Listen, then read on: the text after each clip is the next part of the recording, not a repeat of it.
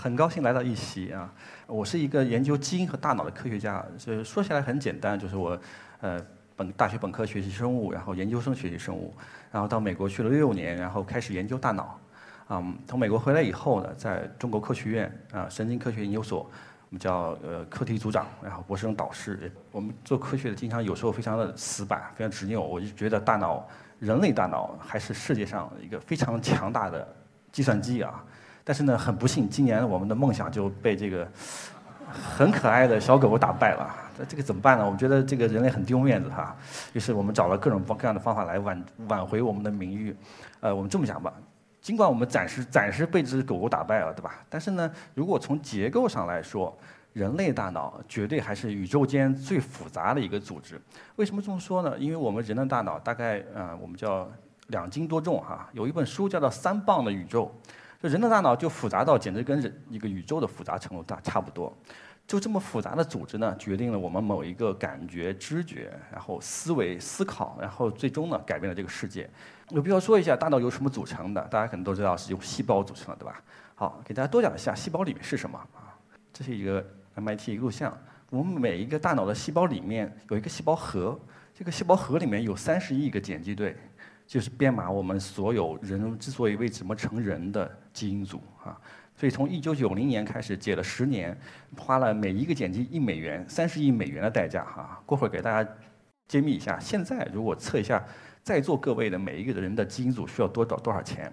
所以呢，这个基因呢就非常重要哈。我是一个研究基因的科学家，所以我们认为呢，我们的基因决定了我们的大脑，是因为它决定了蛋白质，然后决定了我们的细胞，最终决定了我们的大脑。呃，说上去好像是一个非常这个这个什么死硬的这个这个这个理性派哈，这但是很遗憾呢，基因确实不决定一切。两位非常著名的科学家叫 Huber 和 Wiesel，他们他们的发现呢是无意中他们在研究小猫的视觉，他们在小猫刚出生的时候把眼睑给缝起来啊，非常残忍啊，我觉得非常残忍。这个缝起来以后呢，发现这个缝起来以后大概过一个月的时间，再把这个眼睑打开。但是这个小猫的眼睛就没法感觉到任何信息，外界信息了，说白了就是瞎了。这个是一九六零年的完成这个实验，所以说明呢，我们的大脑所有的基因都在，对吧？基因没有被改变，但是大脑的正常发育需要外界信息的输入。说起来，你们可能觉得这是一个非常残忍的实验，但是就这么就是这么一个实验，挽救了难以数计的这个弱势的儿童。因为在这个实验发生之做完之前，没有人认识得到人类视觉发展难道是有。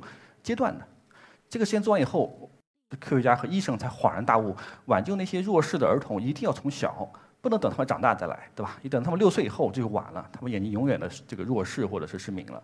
所以呢，说明我们的科学实验是有道理的。我们以动物来做实验，都是一个本着一个非常善良的目的啊。我们后后面还有很多动物啊，铺垫一下。那另外一个方面，如果说是这个基因出了毛病，那我们说就患患了这个遗传性的。各种疾病，我们这里主要聊神经系统的疾病，哪些呢？比如这个神经基因变异导致的疾病，就是我们今天聊的这个自闭症。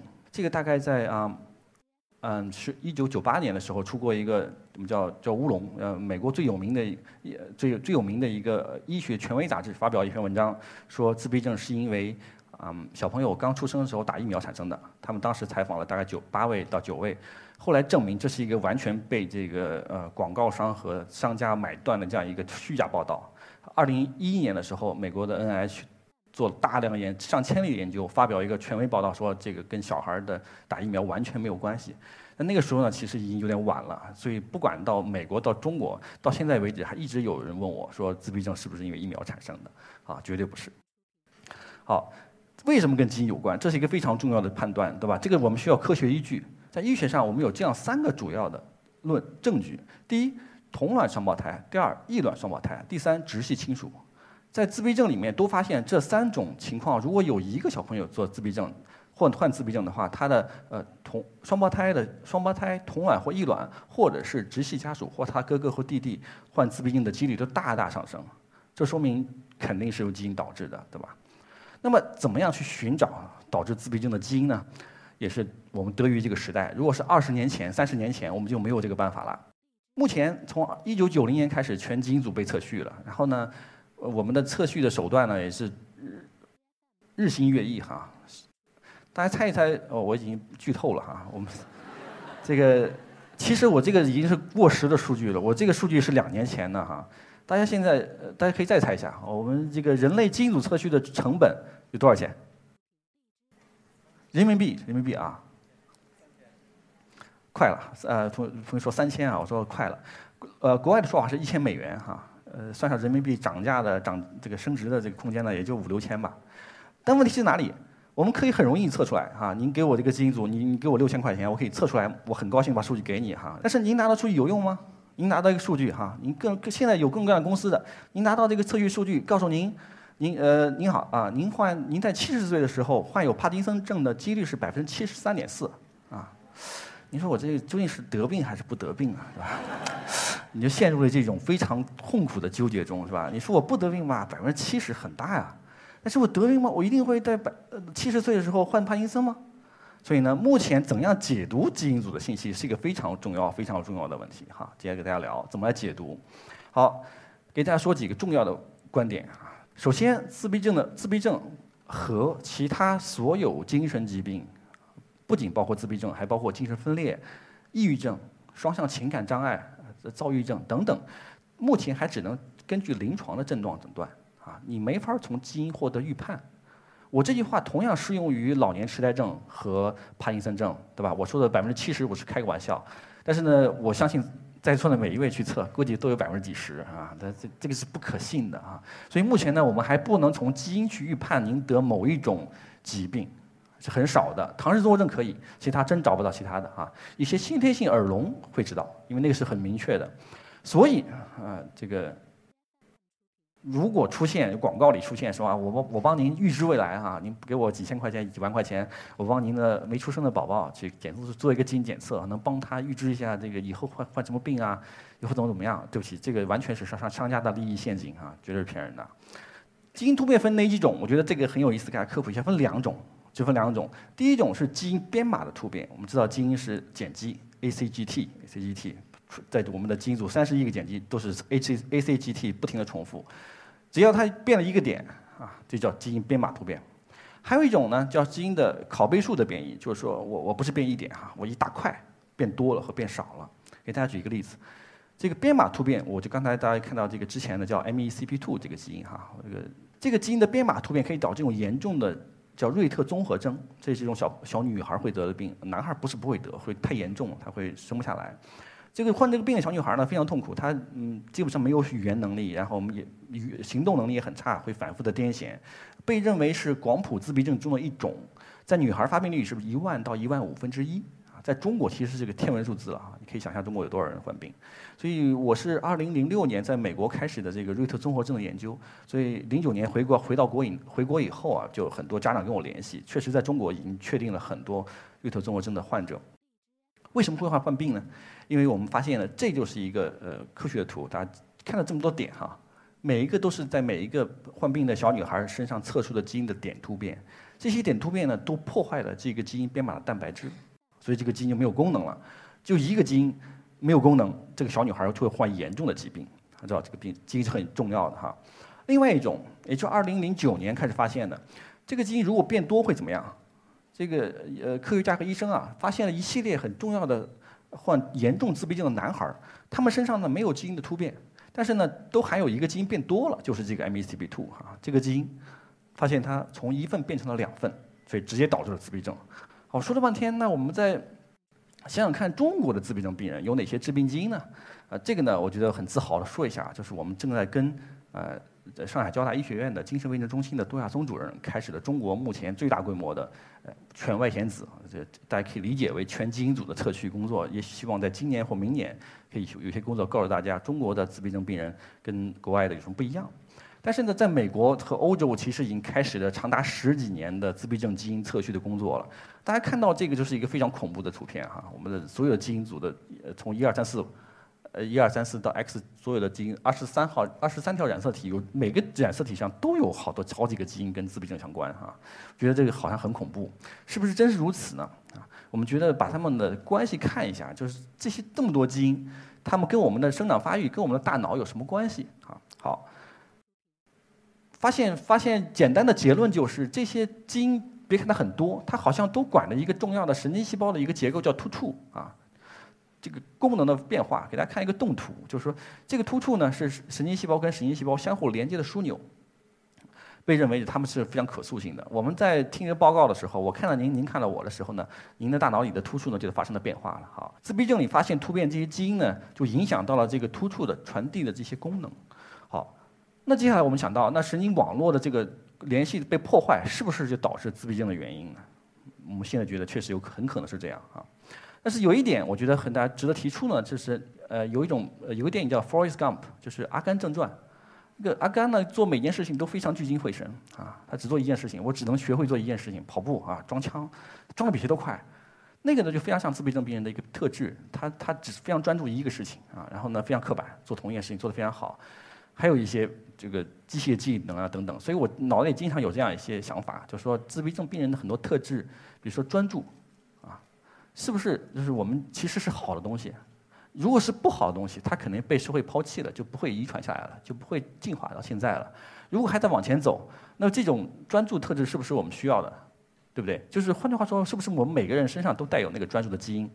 它不会导致疾病，但是呢，到自闭症小朋友身上，它出现了很严重的突变，就致病了。但是我们每个身人身上其实都带有这个专注的基因啊，只不过是没那么专注，好吧？那么。讲了半天，那我们怎么来研究这个基因突变导致的疾病呢？我们可不可以建立起一个自闭症的动物模型啊？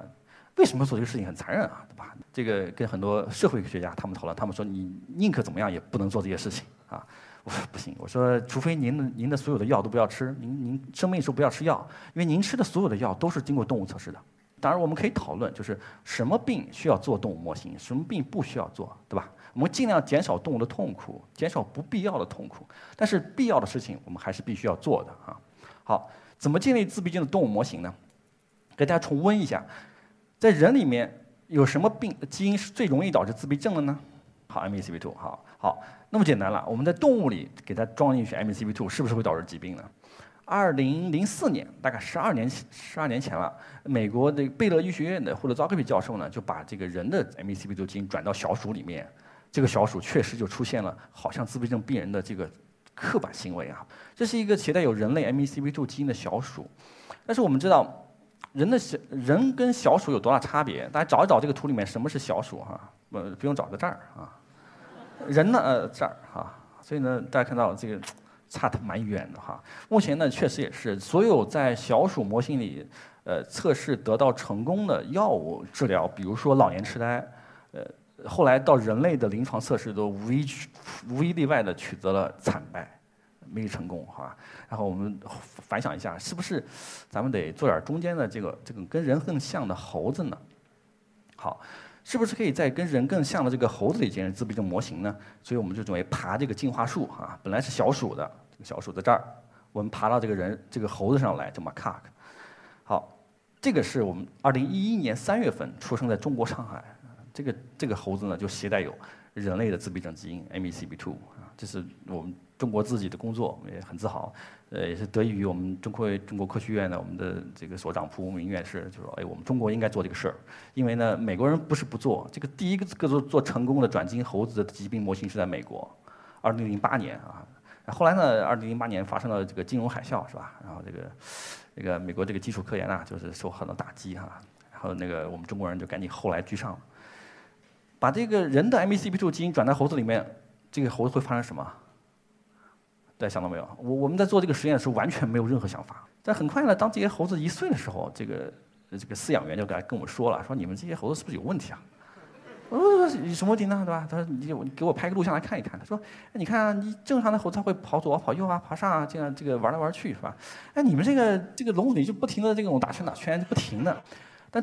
最重要的是，他们之间有没有像小朋友一样，他不喜欢跟跟别的小猴子交往呢？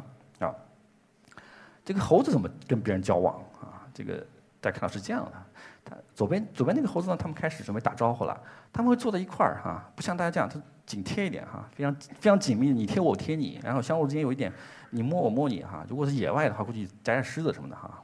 我们或者比较干净啊，肯定给他洗澡，没有虱子，但他会坐在一起，有一点相互之间的这种交互的行为。但是大家看到右边这个两只呢，就先剧透一下，它就是两只携带了 MECP2 基因的转基因猴。他们表现出这个相互之间就非常高冷啊。我们给他做了反复的实验，你要做科学实验，你要不同的年龄、不同的组群反复的做、反复的做啊。这个呃一岁、两岁、三岁、四岁不停的做，现在他们五岁了啊，还是这样啊。这个重复刻板行为，他们现在五岁了，还是在笼子里会打不停的打转，我也不知道为什么。好，大家看到右边这两只就是，他们可以待得很近，但从来没有亲亲密的交互行为。好，他们准备出去跑个步、散个步啊，然后这个。来看到这个开始散步了，那个散个步还要离一个最远的距离哈，就就一定要很远，我就我就很不喜欢你啊。所以呢，我们就在这个携带有人类的 MECP2 基因的猴子里面看到了很多，然后我们做了很多很多实验，然后呢就把这个工作发表出来哈，然后一下子就是好多人报道，然后报道的原因就是觉得第一啊，做这事儿还是挺了不起的，第二，这个对人类的自闭症研究有什么用？啊，这是我们想想想研究的问题。好，第一，我们这个做的转基因猴能够提供病人里没法获得的很重要的信息。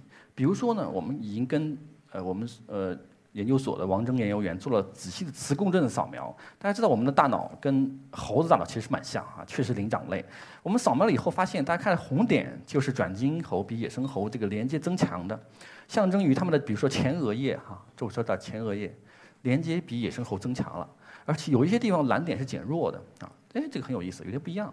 这些是不是意味着这些猴子重复刻板行为跟异常社交的基础呢？我还不知道啊，我们就测测试一下。但首先，这个这个数据是很难很难，目前无法在人类病患里得到的，因为呢，自闭症小朋友他通常不听话，然后他待在这个磁共振扫描仪器里非常吵闹，所以他待不下来。所以这个呢，必须用猴子来做，就是接近于人类的灵长类来做。第二，我们提出了一个很宏伟的目标，我们可不可以，嗯，做一个猴子没什么了不起啊，但是我们把它治好，这个很酷了。怎么来治呢？我们知道这个这个有点就是说有点悬了，这个这个这个猴子命运已经被我们那个基因决定了哈，能不能把它改变，是我们真想做的事情。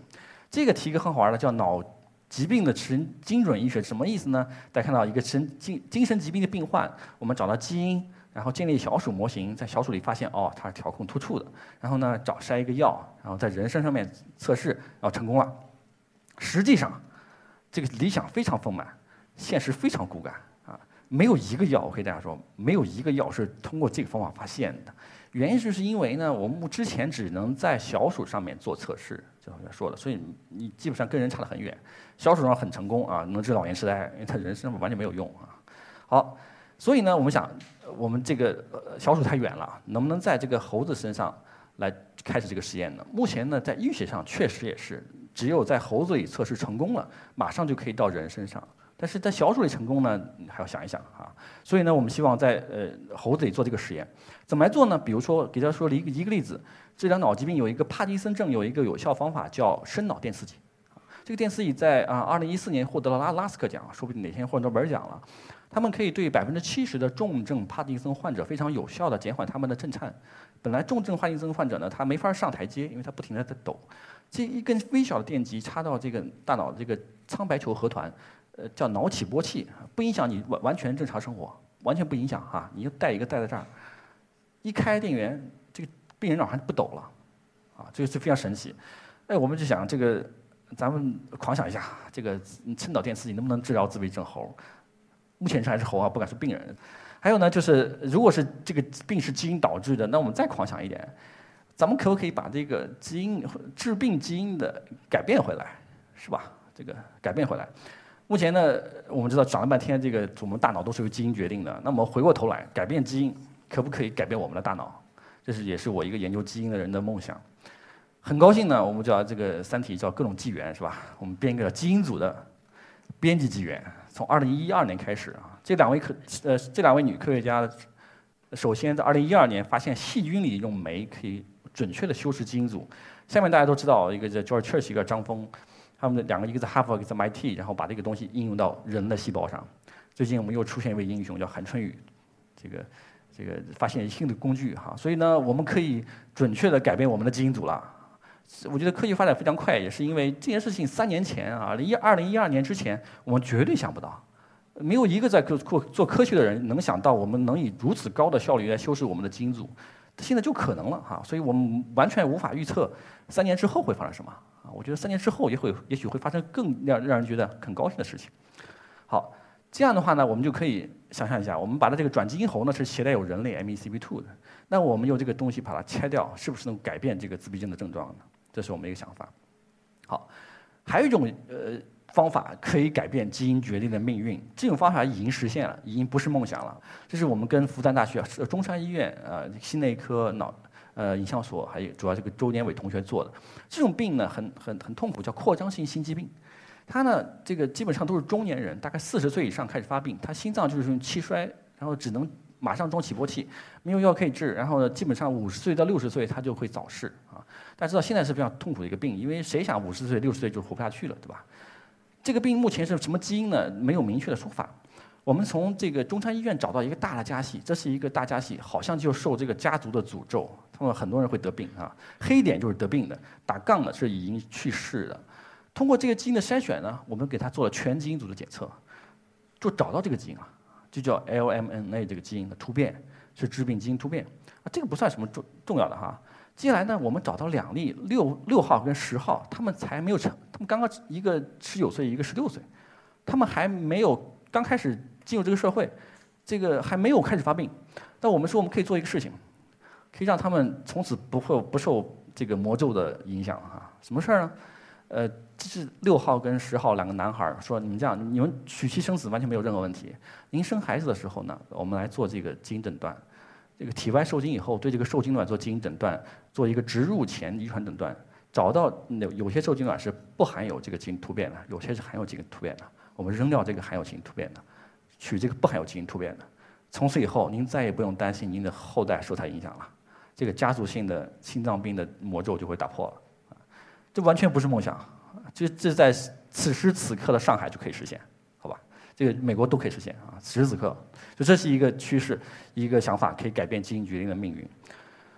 说了这么多啊，这个我觉得还是最重要一点，还是千里之行要始于足下啊！我觉得这个自闭症这个事儿还是非常重要，光靠科学家是不行的，光靠医生也是不行的，需要医科学家跟医生、跟家长，尤其是跟自闭症儿童。还有就是，我希望大家分分享的一个就是啊，我们上海很著名的音乐指挥家曹鹏先生一个天使音乐的沙龙。我们这一代人都不了解什么叫自闭症，他们另外一方面的智慧是你常人不能够达到的。有个小孩弹钢琴，拿起来就伴奏，很聪明啊。我们自己不是医生，但是我们希望能够用我们的音乐的手段，来能够对他们得到一点点改善，我们就是最大的安慰。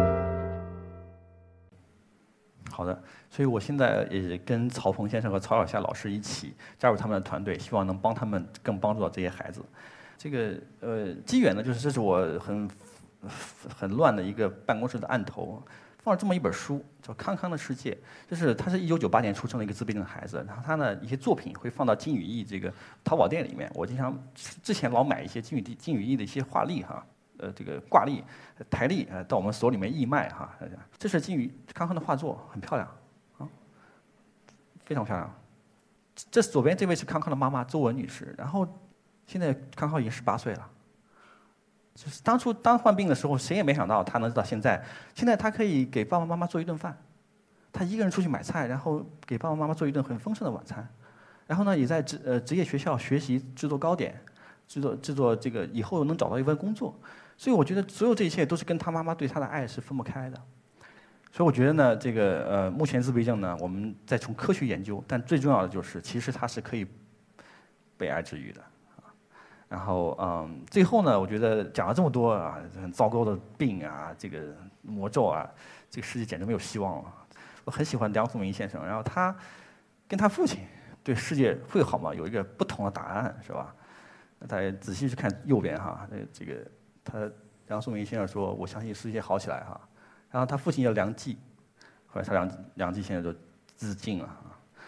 我觉得这个世界还是可以一天一天往好里去的哈。这个这个毫无疑问，我们觉得从科学的发展，从科学的技术都是往这个往好里去的。只要我们不放弃，嗯嗯，我们不会放弃改变这个世界。谢谢大家。